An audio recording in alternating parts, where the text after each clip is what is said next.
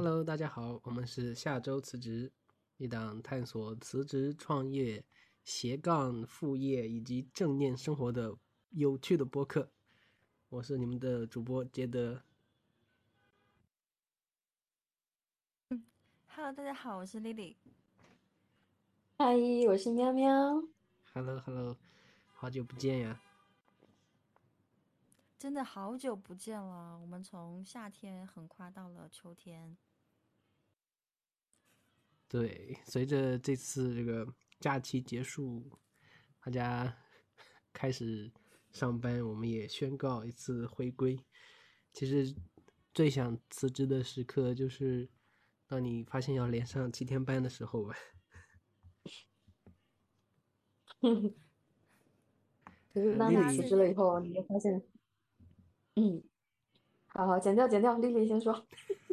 哎，那大家都去哪玩了呀？有有干什么事情吗？最近消失的时间里。最近我去了草莓音乐节。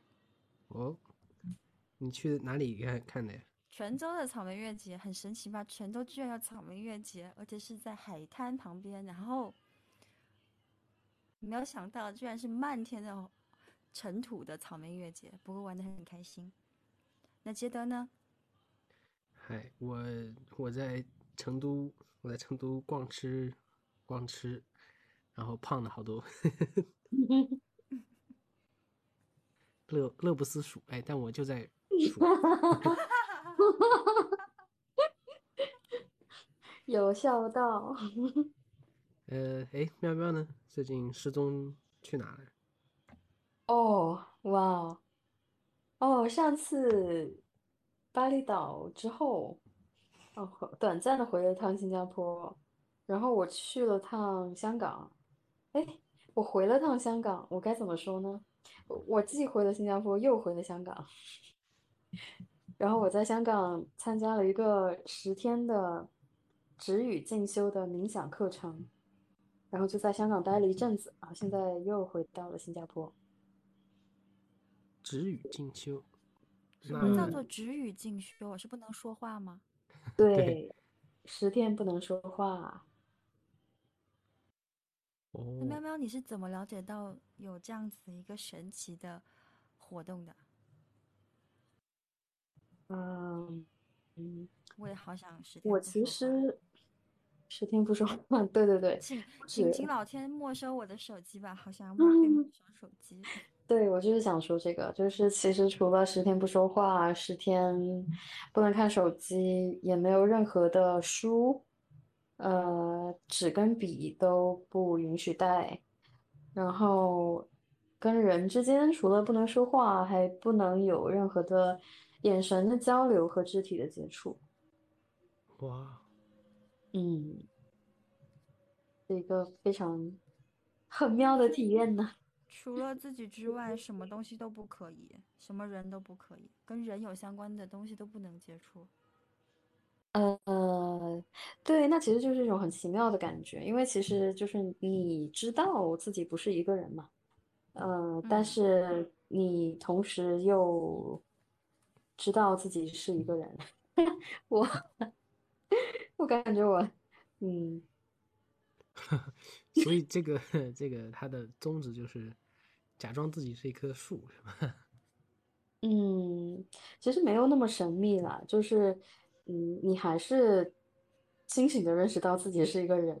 相反，就是你会要去很深入的去感受你的呼吸和身体的觉知。嗯，所以从这个角度上来讲，它呃非常的在当下。就是前面 Lily 问我我怎么了解到这个的嘛，其实，嗯。呃，我们从正念开始学习正念和练习正念之后呢，冥想就变成一个呃绕不开的话题。那我其实最早听说过这个，它英文名叫 Vipassana，中文的话，香港翻译的是叫做内观静坐。嗯，所以 Vipassana 它就是一个古代的一种语言吧，古印度的一种巴利语，它呃翻译成中文，现在主流的说法它就是叫内观。那它其实顾名思义就是向内去观察自己嘛。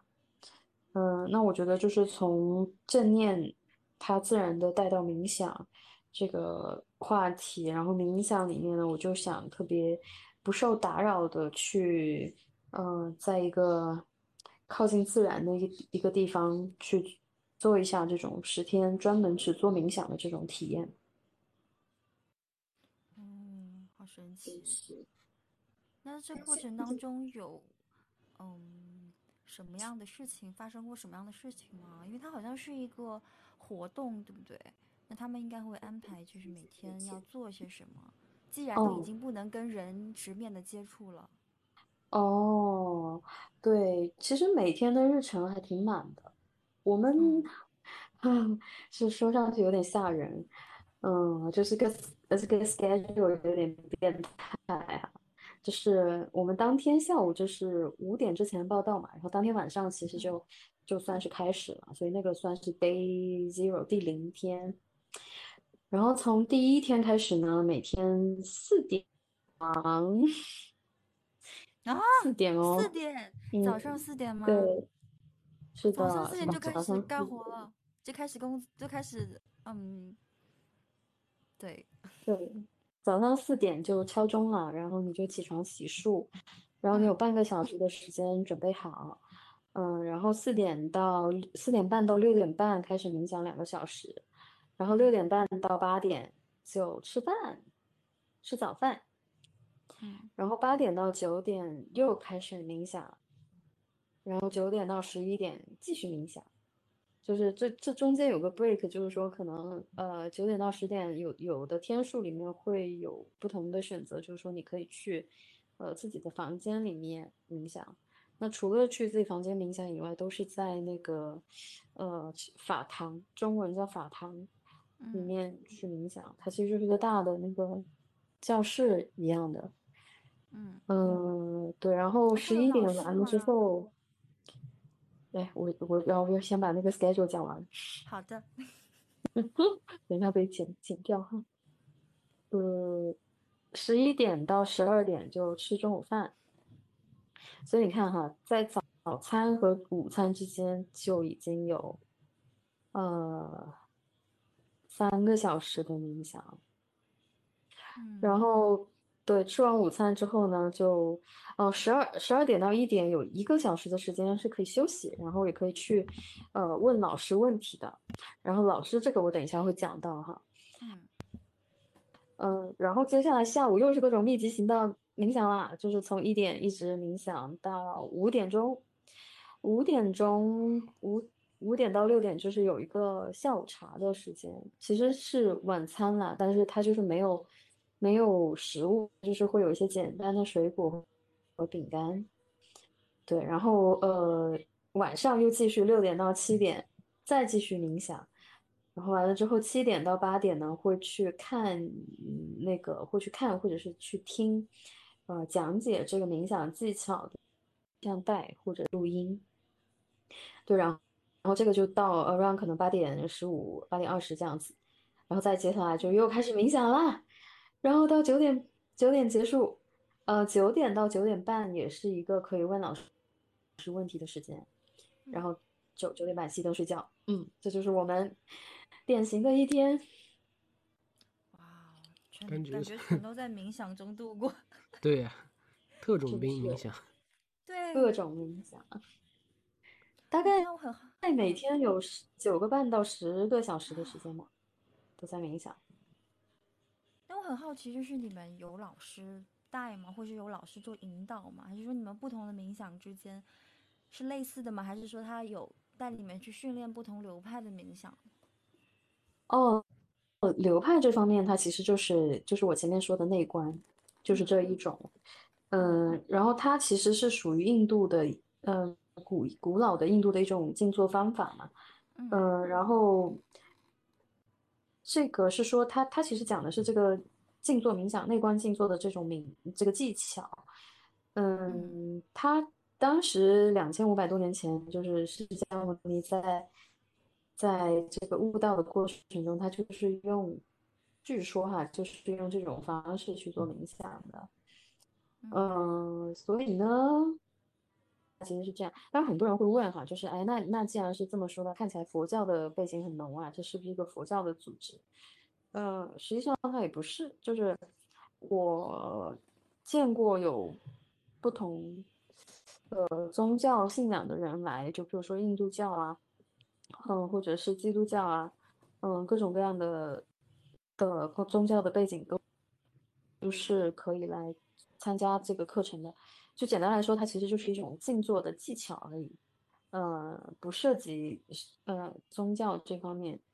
过多的这种限制，嗯，然后回答你的问题有没有老师？就是这个呢，其实是一个叫做葛印卡的人，他是一个出生在缅甸，他对他是在缅甸长大的一个印度裔的人，然后他呃呃，把在他在一九六九年的时候。呃，开始传授这样的一个内观的技巧，呃，那那个时候就是他回到印度开始去传授这个内观的技巧，呃，然后我们在练习的这个过程中呢，他其实就是听很多所有的这些指练习的指导哈，嗯，告诉你该怎么做，然后什么时间该做什么，包括就是有一些唱诵啊什么的，都是嗯他的录音，就是他已经在两千啊一四年的时候就呃不在了。那但是现在所有的这个维帕萨尔中心的这个教材都是用他的录音，就是这样哦。呃，但是我们确实也是有一个老师，就是这个老师他的作用，就是我前面提到在那个 lunch break 和晚上最后一个环节的时候，呃，会有师生问答的这个时间嘛。那它的功效，它呃有这么一个等于说它是。很有经验的一个呃内观的 practitioner，在这边来回答学生的问题，嗯，那是这样的一个角色。对，等一下可以再讲一讲，就是说这个问答，因为这个这个部分其实还挺有意思的。我我等一下再讲这个问答的事情。嗯，我有一个 问题，有点搞笑的问题。来来来，呃，就是。冥想的形式，这里冥想的形式就都是坐着，然后，嗯，思静静观，对吧？那，嗯嗯嗯，大家还要吃饭，那这个消化 有没有问题？怎么去上啊？怎么消化会不会有问题？自己的哦，消化会不会有问题？哦，因为做很久嘛，就是因为做很久会会会会吗？哎，我倒没有这种体验。哦，首先从饮食的角度上来说，呃，中心也是有提供饮食的，然后所以我们每每天都是吃素嘛。嗯然后吃素呢，也吃的是比较干净的，就是其实食材到就香港那个中心，它是在大屿山一个比较偏僻的地方，所以基本上，嗯，你除了去这边上课，也不会去那个地方。嗯，那然后那边的食材呢，就其实是需要是义工，呃，专门带上去的，呃，所以从食材的采购这个环节开始，再到它的准备，就是，呃，厨师啊，厨房的工作人员啊，其实这些所有的人他都是义工，而且义工都是以前练习过的学生，呃，然后在这个准备的过程和就是从准备的过程到到我们餐盘里。呃，它是整个食材和处理方式都是比较干净，并且比较环，就是怎么讲，环境友好那种吧。呃，不会使用很多的加工的材料啊之类的。所以这个在消化上面，它就就身体来说负担就比较少。嗯，这个是一方方面。我觉得还有就是规律的作息时间，还有就是在冥想的过程中。其实你每天十个小时的冥想，你的脑子里面会发生很多很多的事情。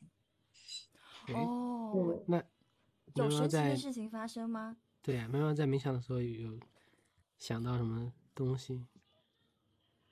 嗯，因为我可能没有那么多。就是，嗯，我的上班跟我说，就是脉轮，然后他说，啊，静坐久的话，你的脉轮会逐渐被打开，然后你就能够体验到一些神奇的感受。嗯，对，前面呃有提到，就是说冥想其实有各种各样的。那你说的那种脉轮冥冥想，它是其中的一种，就是我之前在巴厘岛的时候也有接触过，嗯，但是它和这个内观，嗯，还是非常的不一样。就是我前面讲到内观，它其实说到底，它就是让你去，嗯，把意识尽可能的都聚焦在此时此地正在发生在自己身上的所有的觉察。就是最典型的，其实就是呼吸和身体感受嘛，就呃 vipassana，呃就是那个 anapana 叫叫叫做呼吸，然后 vipassana 其实就是嗯内内观，那么内观怎么去理解它？一个简单的理解方式就是 body scan，身体扫描，对，就是这样。我之前有跟过一个 B 站上的 UP 主叫李冉，嗯啊，我好像有看过，对，然后他就有在他的那个。呃，冥想课程当中，就是有一课就是在讲这个事情，就感觉身体的温度，就是你的那个热，就是你身体的温度，它是怎么样的变化？嗯，感觉跟你刚刚说的那个很相似，就是，呃，嗯，对自己就是对身体的感觉放大跟缩小，到指尖再到哪里这样，嗯。嗯嗯嗯，对，某程度上是有相似的地方。然后，呃，反正，因为它是一个，它它是一个比较相对自成体系的一种冥想方法吧。呃，所以呢，他其实有的人会觉得他蛮枯燥的。因因因为真的就是他，譬如说观观察你的身体感受，呃。你可能就是一样的，看似一样的事情，每天做，每个小时都做，不断的重复，对。然后前面说回，就是我有什么不一样的身体感受，呃，冥想就是什么不一样的体验？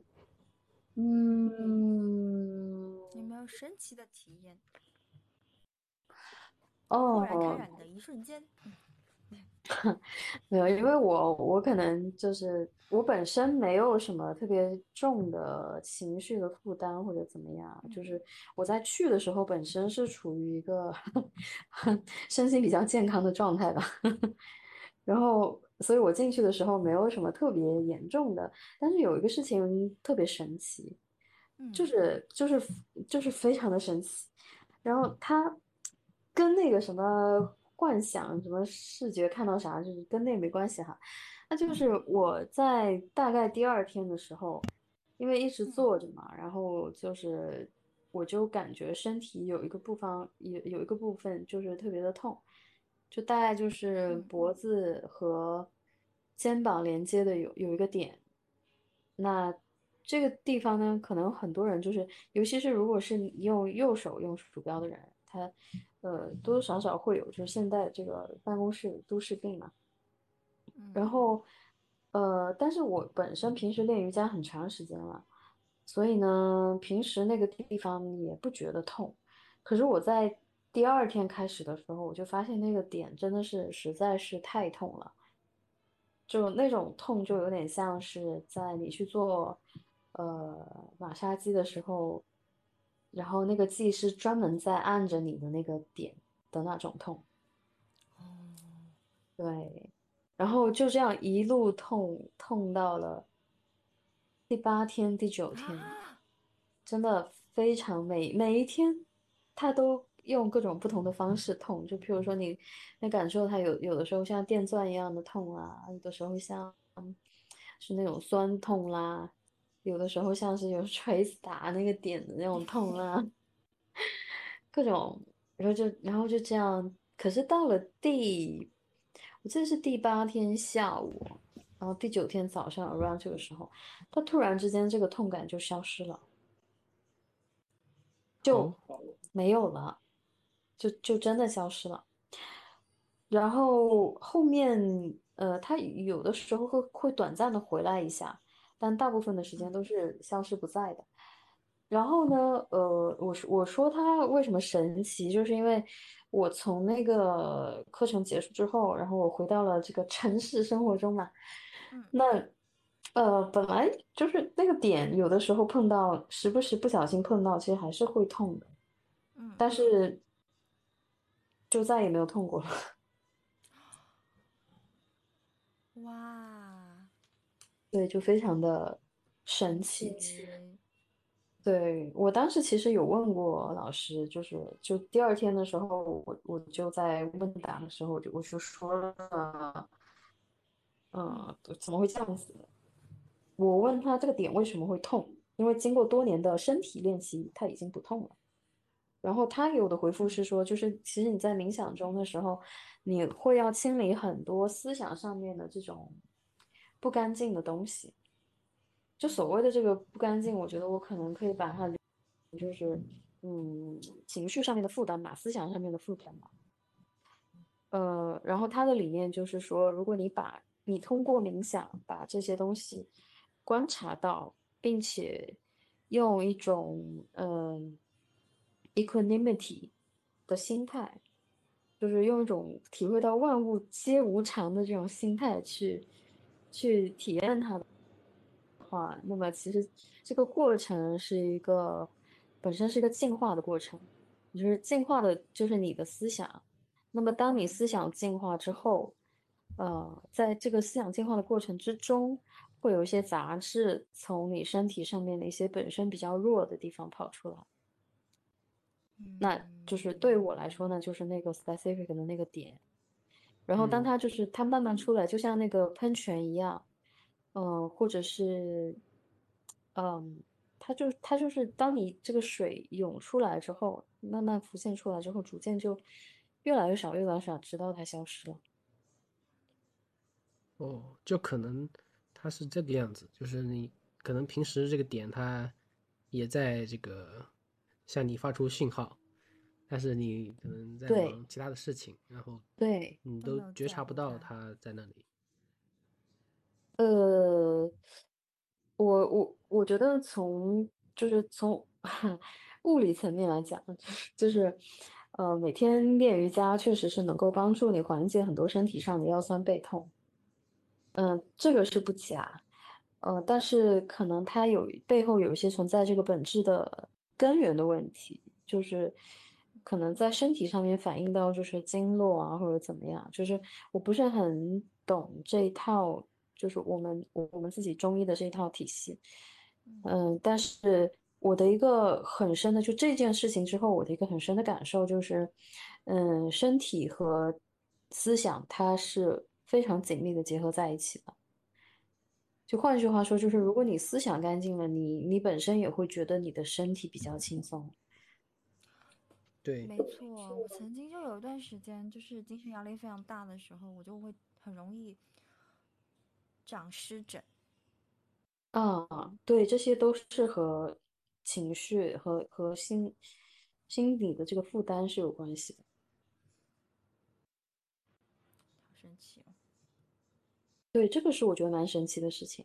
那冥想这个过程中，其实每个人的体验就是因人而异。那我也确实有体会到一些，嗯，比较逻辑不是很能解释得通的东西，譬如说看到一些画面呐、看到一些无法解释的画面啊，呃，所以喵喵有看到什么神奇的东西吗？我看到什么神奇的东西哈，嗯，可能它这个画面没有什么神奇的，但是我觉得比较神奇，是因为我根本就没有，我觉得我没有见过啊，那也可能是我见过，我不记得，就是会有一种，有一个画面，像是呃呃月色，就是一个月夜，然后月在树梢头那种那个画面，但是就是你在冥想的这个过程中，就好像是这些画面它自己出现在自己跑进你的眼前。嗯嗯，为什么说就是它跑进我们？其实我们冥想室是比较暗的，就是所有的窗帘都拉起来，然后也没有开，就是留留特别特别暗的一盏灯嘛。它其实那个设计的意义就是说，不要呃最小限度的让外界的这些刺激，就是感感官无感的这些刺激来去呃 distract 我们在冥想中来来去使我们在冥想过程中分心，就是这个理念。那其实就是我刚刚在说到我看到那个画面的时候，那其实就是你脑你你的眼睛没有什么特别大的刺激，可是它自己就会有一些画面跑出来。呃，像我刚刚说的这个就是其中的一个，那我没有办法解释。呃，那其他的一些我自己能够知道的，就是譬如说，可能我以前生活过的一个城市，然后呃，经常下班。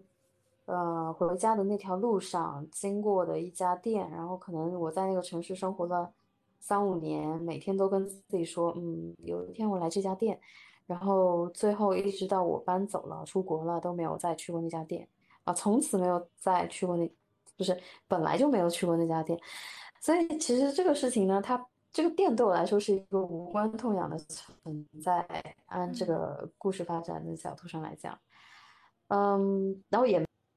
的事情，但是不知道为什么，就是这么一个微不足道的记忆片段，它就会会在这个冥想的过程中自己跑出来。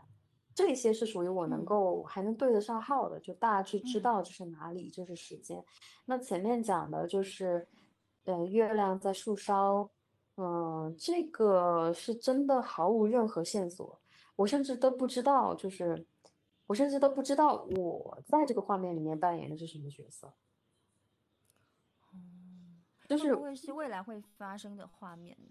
也有可能。对，我后来跟我的一些嗯，就是一起上课的一些朋友讨论这个点的时候，就是说也有可能你看到的这些画面都有可能是你的过去或者是未来。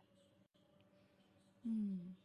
然后我我我其实刚刚就是我前面说，我甚至不知道自己在这个过程中是扮演什么样的位置，这一点其实也是我。以以在这个课程过程中，一个比较有意思的发现，就说，当我前面举的两个例子，就是我看以前那个，呃，上下班路上经过那家店的时候，其实我是清楚的知道我是在什么位置的，我在这个画面中我是什么位置的，然后那个月亮在树梢的那个，我甚至都不知道我是不是一个人，嗯。就是我有可能是一个猴子嘛，爬在这个树上看，我也可能是一只鸟，因为我对这个画面完全没有任何的 correlation，所以我可以是在这个画面里面是之外的任何一个东西，它也可能是我看电影的一个画面，我不知道。神奇哇，神奇，也许未来的某一天就会知道。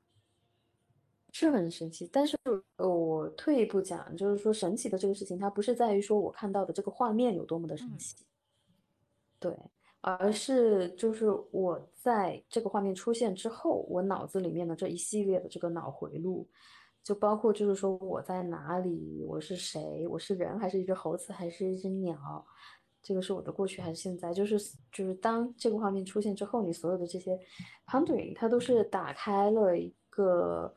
呃，固有的这个逻辑思维的一种，就是好像就是有一种意识边界瞬间打开的那种感觉，就是哇，原来我还可以从这个角度，可以这样看事情，对，嗯，好神奇，对，但是我我我其实，在之前的时候，我也尝试过，嗯，但是我觉得我自己的体验就是，我还是很需要有人带的，就比如说，我觉得我去上。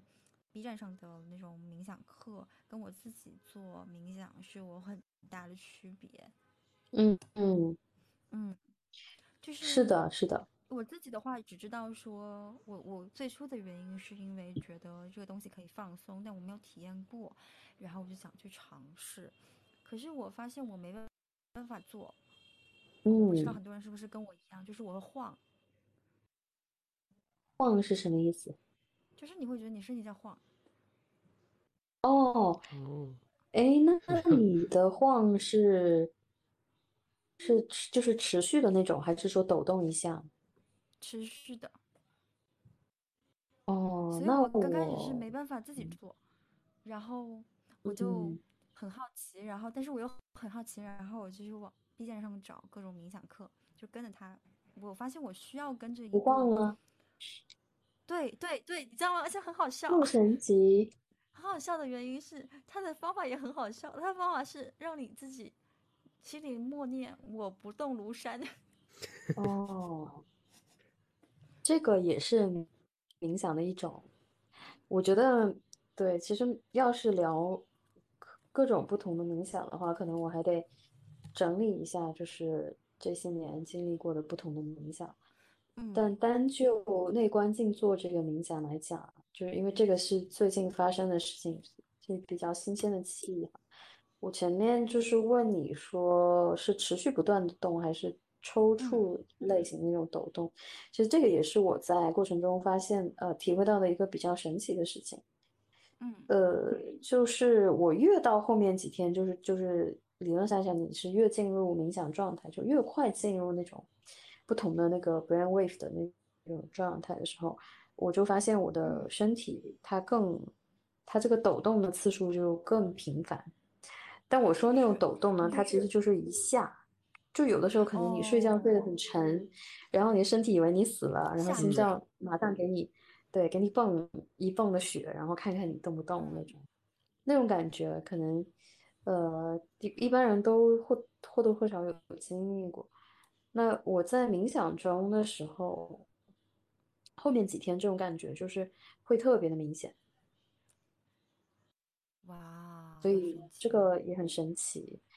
呃，我后来跟朋友们讨论，也是跟我的同学们讨论了，他们就是说，嗯，有可能是因为其实你在 deep meditation 里面呢，是处在呃意识和潜意识之间这样的一个状态，那你。尤其在那个状态里面的时候，其实你的身体是比较，呃，confused 的，嗯，就他不知道你现在到底在在哪里，在几楼，嗯，然后摇一摇你，然后把你把你带回到，对，但是这个是非官方猜测啊，就是我本来是想要问老师这个问题的，但是最后没有机会问到。然后我前面还想说，就是说关于那个，呃，老师的这个事情，我我觉得，在这个冥想课程结束之后，这个问答呢，嗯，也给我很多的这种启示吧。呃，不只是说问的这个问题本身，就是，嗯，像我们去问问题的时候，他那个告示板上面就写的很清楚，就是说你问老师的问题呢。呃，是要关于在这个练习过程中发生的，呃，这些技术性的问问题，譬如说，嗯，我到底该怎么样，呃，观察呼吸的时候，我到底应该，呃，把意识放在哪里，啊，或者是说，嗯，我在身体扫描的时候，到底要扫得多快，就是这种问题。那么有一些问题，快，是的，是这样子的。所以我刚刚就想，他问老师。呃，到底身体扫描应该要快还是慢这件事情，就让我有点觉得神奇，因为我以为每个人，就是它是有一个标准，就是它扫描的快跟慢之间会产生不一样的感受，或是有不一样的什么之间的差别。其实跟速度，速度只是扫描的方式的其中一种嘛。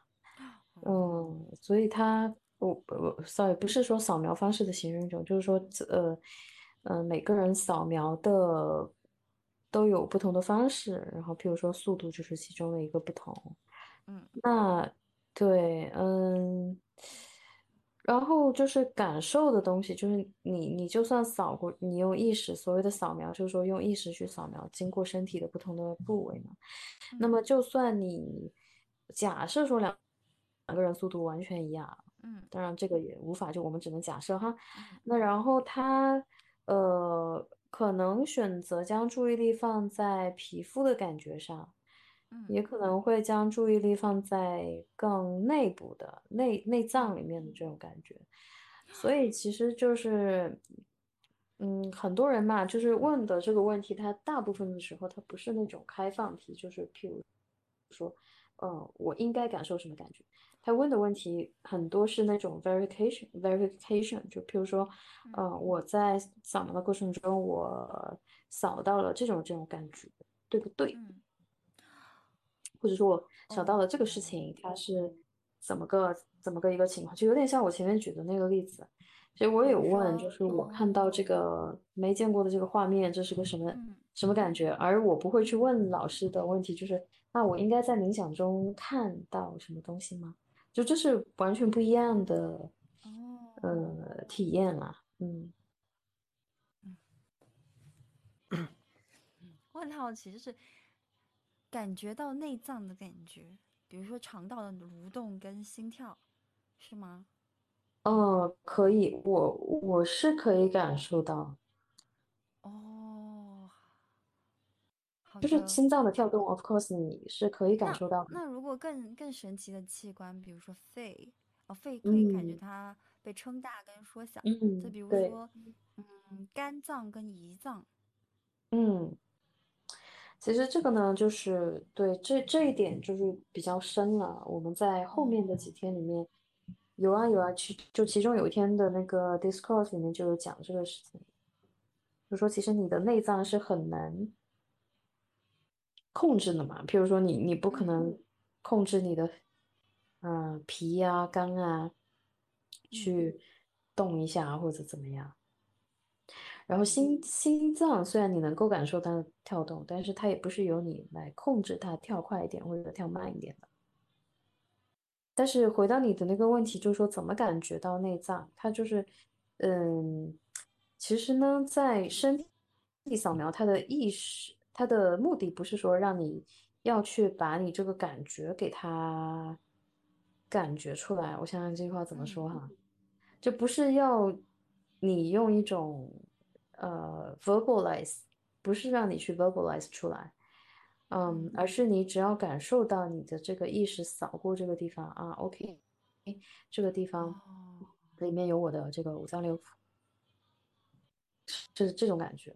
你一旦去寻求，就是哎，我刚刚这个心是什么感觉，肝是什么感觉？那它其实这个又又是在你，呃，等于说是在你这个 logical 或者是 rational 的这个层，在意识层面上去嗯对话嘛。就这个时候，其实我为什么说这个问题其实挺好呢？就是我们在呃。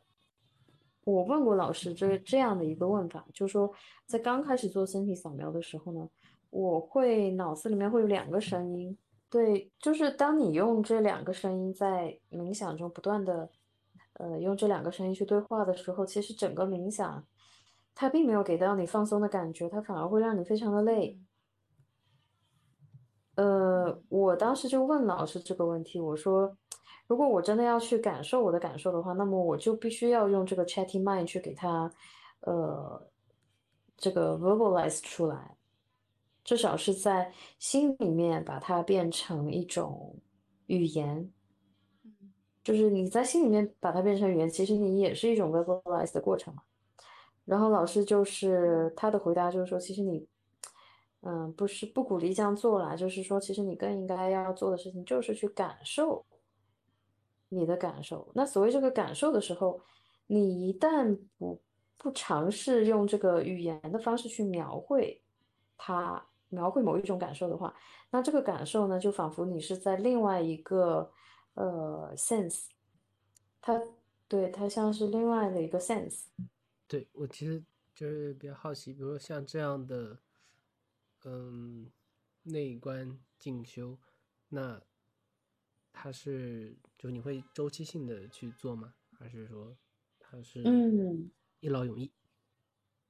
哦，嗯，这个 Vipassana 课程官方的建议是说，每个学生最好是一年进行一次，就一年要回去一次十天的课程。然后我自己是觉得哈，我嗯我大我是在八月底的时候结束的这个课程，那个时候真的就是一个非常非常 pure，非常就是就是那个 radiant 的状态。然后现在是十月嘛，就大概过去了一个一个月，这样一个月多一点点这个时间吧。然后我在新加坡这边呢，也开始逐渐忙起来，也有很多就是生现实生活中，比如说搬家呀，呃，对，就是各种实际的这些事情去忙嘛。那么一忙起来呢，其实也真的非常难去保证。呃，对，觉得这个问题，嗯，老师还建议，我说的老师是指那个葛英凯老师，就是那个录音带的那个讲讲录音带的那个老师，他的建议就是说，你毕业之后每天早上一个小时，每天晚上一个小时，这样你才能保证你的哦，然后还要一年再回去。中心静坐一次十天的课程，这样才能保证你的这个 purify mind 就一直处在这个 purify 的状态。那我刚刚想说的就是，其实回来这一个多月，我真的非常难去保持这个每天早晚一小时的冥想。嗯，我觉得我每天能够保证每天冥想，就已经是非常非常嗯想给自己点赞的事情了。对对对。呃，然后我感觉这个状态呢，它确实是会不一样的。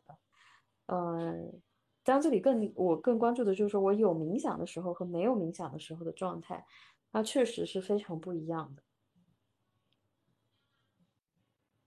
所以它就简单来说，它不是一个一劳永逸的事情。嗯嗯，就是和健身这些都是一样，是一样的。对，用进退废。嗯，它就像是一种肌肉嘛，就是我们去呃健身房训练的是身体上面的这个肌肉，然后这个肌肉是可以被重复训练，嗯，不断累积这样的一个过程。那如果说你有一段时间不去健身房，你再重新 pick it up，那你这个肌肉就是必然是会，就是必然是会生疏，然后身体状态也会不一样。那冥想的话，就是你可以把它理解成它是思想的这个肌肉。嗯，那也是一样的道理。那呃，苗苗有在参加这这次活动，有没有去观察一下？比如说，都是怎样的人去参加这样的活动？是有没有一些发现一些？呃，其实什么样的人都有啊，年龄、性别，嗯，职业，各种都有。呃，那如果一定要说有什么共性的话，我觉得可能大家都是有一定的底子吧。我说的底子就是说，相信呃向内看是一种可能性。嗯，呃，这样的一些人，就是有那种有可能。相对年纪大一点的，呃，前辈啦，他们来过四四五次啦，也有，呃，譬如说我隔壁床，我同一个 dorm 里面隔壁床的就是那个妹妹，她就是二十多岁，二十出头，还在上大学，嗯，然后她说就是，其实也是就是，嗯，在疫情这段时间经历过一些事情嘛，我觉得。对，pandemic，呃，疫情确实改变了一些，呃，人的思路、看法跟寻求，嗯，寻求答案的方式吧。我感觉就是最近几年，大家都越来越多的去往内心去寻找答案，这有这么一个趋势吧，就是好像越来越多了。不知道喵喵怎么看这个？呃，往内心去寻找答案。你说的答案，嗯，是什么样的答案？就比如说，呃，你像之前的话，可能大家遇到迷茫的时候，或者说很累的时候，呃，有一些人，大多数人会选择，比如说再坚持一下，然后或者说更卷，然后更进取、更入世、更积极。嗯。去，嗯嗯，对，去挑战，对。那现在的话，我感觉更多的人，对，遇到类似的情况的时候，会向内，就是往自己的内心去寻找答案，可能就直接改变一个，呃，改变一条思路吧，就会变成这个样子。嗯，其实我觉得可能入世跟出世和向内向外看，嗯。我的理解是稍微稍微有一点点不一样，呃，我觉得向内看的同时，并不代表你就不不去做你现实生活中该做的那些事情，就是可能你该拼还是拼，该卷还是卷，但这个这个跟你，呃，这个跟你是不是做冥想可能不是那么完全对等的来看。那我反而是觉得，呃，就是向内寻，就是像冥想啊这些，嗯。跟自自我探索相关的这部分的事情，我我确实也是感受到这些年，至少我身边的人提起这个的，对这个关注的人越来越多吧，也有可能物以类聚哈，嗯，然后我我是觉得，嗯，它提供了另外一种可能性，就譬如说像以前拿卷这件事情来讲，就是如果你在和自己连接之前，你可能会认为卷的动力来自于。嗯，外界的期待，或者说你想要在外界面前塑塑造一个成功人士的形象，或者甚至成功的这个定义都是由外在，呃，你你在外部吸收的这些信息来去定义的，呃，所以这种情况呢，就会出现，它其实是很多这个焦虑啊，嗯，压力啊的根源嘛，就是自我和这个周围世界的这一一个。呃，缺失。那么你向内看的话呢，其实你会更做到跟自己有一定深度的这个连接，并且你会更 comfortable with。就其实像我前面讲的静观的冥想，它看的就是眼前当下你身体的这个感受。那么你从呃，就是以此类推哈，就是你在接受自己的这个方面的时候，他当下是什么样，他就是什么样。就我。这个真实的情况是什么样，就是什么样。但是，就是你看见这个真实的情情况，它就很重要。嗯，那它也会让你在和外部世界在去走向外部世界接触的这个过程中的时候，嗯，你会接受，你会接受你自己本来的这个样子，而不会去做太多的批判。嗯，你不会去对自己有太多的苛责。啊，这样子的话，你回到城市中，反而是能够让你更多的能量去，呃，面对这个现实的世界的。嗯，就其实它还是，呃，它并不是矛盾的，对。嗯。向内和向外。对的，对，他绝对不是。至少就是说，嗯，我从一个 practitioner 的角度上来说，呃，这些年就是当我开始。呃，练习冥想，练习用正念的态度过生活，这些年之后呢，呃，整个人他会变得更，呃，就是 更更元气吧，能不能这么讲？Ganky，他就会比较少那种呃，没有没有太多的时间放在内耗、怀疑自己、怀疑他人，呃，处理情绪。这些事情上面，它就是很简单。就假如说我我今天能量满满，我就多做点事情。那么我今天如果是就是真的身体上面能量状态比较低，或者前一天练练练习的时候练太猛了，然后体力透支了，那么我今天就休息一下，没有什么太多的。但是换做我以前的话，我可能会觉得，我天呐，比你有钱的人还比你努力，你怎么可以在这里躺平？就你能感受到，就是这种，就是你的你的这个关注点，完全就是一个在在外界和在自己身上的这个区别。然后你对你，你真的就是从聚焦到自己身上之后，它并不代表就是我允许自己休息，并不代表我就不努力了。相反，允许自己休息，其实是让自己能够呃更有策略性的、更有效的、更高效的去使用你的能量。对，我发现是，好像，关键是大家，比如说学这个东西，他不能只学一半，很多人就只学到了向内的那，就是闭式的那一部分，对，他就彻底躺了。其实这样也可能未必是一个很好的事情，因为最终你还是要出来去解决你遇到的那些问题的。对的，对的。对生活本身的，嗯。而且我觉得，就是我们，嗯，所谓生活，就是刚刚我们的这个调调，好像就说生活是一件非常可怕的事情。然后，嗯，内就是这个冥想啊、内观啊这些东西，它就是相当于是给你一个，呃，安全的、密闭的这个空间，让你在里面，嗯，就是照顾好自己这种感觉。那其实我自己的感受就是说，当我现在在现在嘛，我就是在日常的这个生活中。呃，在创我该创的业，做我该做的事情，就是一些非常每天该做的正常的现实生活中的事情的时候，我会用一种心态，就是我觉得生活它是，它不是一个我应该去对抗或者是处理的东西，嗯，它是一个非常，嗯，相反，我会觉得我非常的幸运，就是有这么一个体验生活的机会，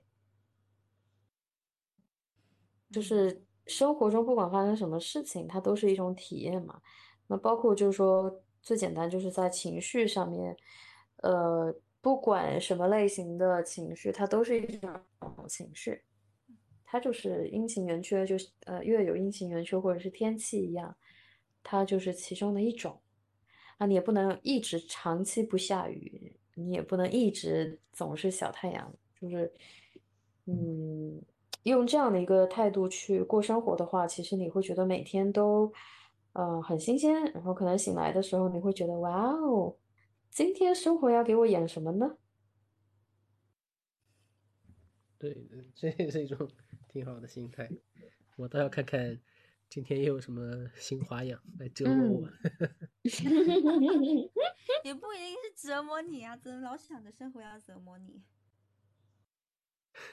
对，其实，嗯，是，其实还好了。嗯，就是我我们有很多那种冥想的分享啊，或者怎么样。我觉得，呃，我相信，其实我以前也是啦，就看完之后会有你们刚刚说的那种感觉，就啊，好，你说的都对，但是怎么我 somehow 我又不是能够很听得懂，那是一种什么感觉？然后我后来就是，我其实也迷惑了很久，就我有一段时间就老老在听这些冥想的分享，看这些视频或者读这些书之类，然后就知道就是冥想有多棒，冥想有多好。然后呢，自己就是一头雾水。然后后来我发现呢，其实有一个非常重要的事情缺失的，那就是我我没有真正去做。嗯就是你真正去做了之后，你体验之后，你就会知道这是这是一种什么感觉。然后那些体验过的人给你去描述的话，他只能用有限的语言去描述一种全新的体验。那如果是我们从语言层面上去理解一种之前完全没有体验过的体验，那它确实就是非常难以理解的。嗯，所以大家如果想要体验冥想的话，就赶紧迈出冥想的第一步吧。我以为你要留广告位给我撕了。对，其实我们公司也就是，所以你们是公司也有推出这样子的课程吗？呃，哎，哎呦，千载难逢的广告位，我竟然 来了，我来把握一下。呃，我们其实就是，呃。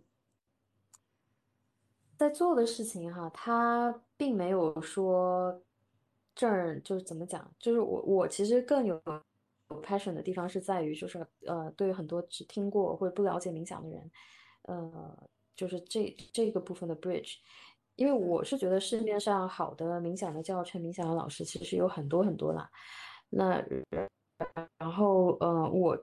重新开始去做呢，也不见得做的比别人好，但是确实是我看到有很大一部分的这这一群人，嗯，是去体会冥想带来的这些好处，嗯，或者放大一点来说吧，就是说不只是，嗯，冥想不止不仅局限于冥想，呃，所有正念相关的这种生活态度，它其实就是一个，呃，心态上面的一种改变。那他就能从一个非常压力很大的这个环境转变成一个，嗯，享受生活的这种状态。那我是觉得这种人生是很多人都值得过的，嗯，所以我比较有我个人比较有 passion 去改变的一些，就是就是这么一个，呃转变思路这么一个个过程。嗯，所以它的受众可能很多是，嗯，我觉得，嗯，对这个冥想、对正念感兴趣，但是又不知道怎么入门的人。呃，所以我们的很多节目哈，呃，活动，它会是把正念的这些呃理念融合到一些活动中间去，就譬如说，嗯，去公园里面散散步，或者说新加坡因为花园城市嘛，我们也呃在尝试去推出一些在呃屋顶花园里面去认识植物。然后去呃用正念的方式去采摘植物，或者是教大家怎么去在自己家里种一些植物，嗯，这样子的一些比较不一样的就是生活方式类的体验吧。好，所以有相关感兴趣的同学，快快可以可以可以 打爆我们的电话。对对。加爆微信群。那我们聊的也差不多。那其实明天虽然是周一，已经是我这周工作的第三天了。嗯，相信这一周对大家来说都是很难熬的。那也不如去抽时间去尝试一下冥想。好嘞，再见。谢谢大家，有问题可以留言给我们哦。拜拜。拜拜。